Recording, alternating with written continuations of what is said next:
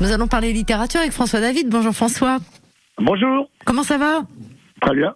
Bon. Très bien, très bien. Bon, super. Euh, vous allez nous parler d'histoires exceptionnelles ce matin? Ah oui, oui, je vous parle d'un livre tout à fait original qui, qui se lit, qui se dévore et qui s'offre. D'accord. Voilà. Euh, vous allez voir, c'est une histoire assez étonnante, une histoire assez exceptionnelle.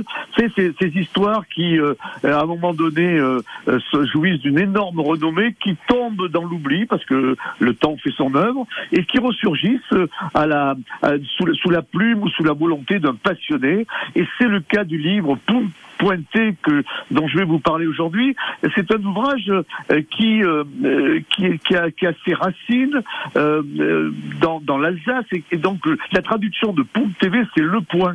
Et donc cette revue dont je vous parle, c'est l'ancêtre du point.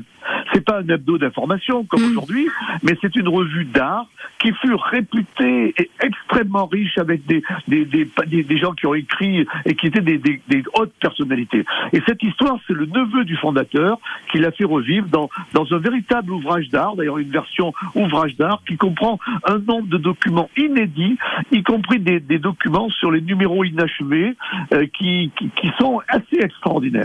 Alors le POUC TV en alsacien est né d'une révolte, ça aussi c'est très intéressant, dans l'immédiate Première Guerre mondiale, qui est d'une révolte d'un d'un homme qui est à Paris et qui, et qui se révolte parce que on ne voit la culture que avec euh, dans la lorgnette parisienne. Or lui, il est alsacien, une Alsace qui a été occupée et qui vient Eh de oui. redevenir française et, et qui a envie de dire des choses sur la culture. Et, et lui, il se bat contre l'accès, il se bat pour l'accès de la province à la culture pour que tous les Français soient traités de manière égale. Alors c'est bien beau de râler, c'est bien beau de, de se, de se, de se- mais il faut agir. On se calme, François, on agit- se calme, calmez-vous. non mais c'est vrai, je suis passionné par ce livre. Oui, il, agit, d'accord.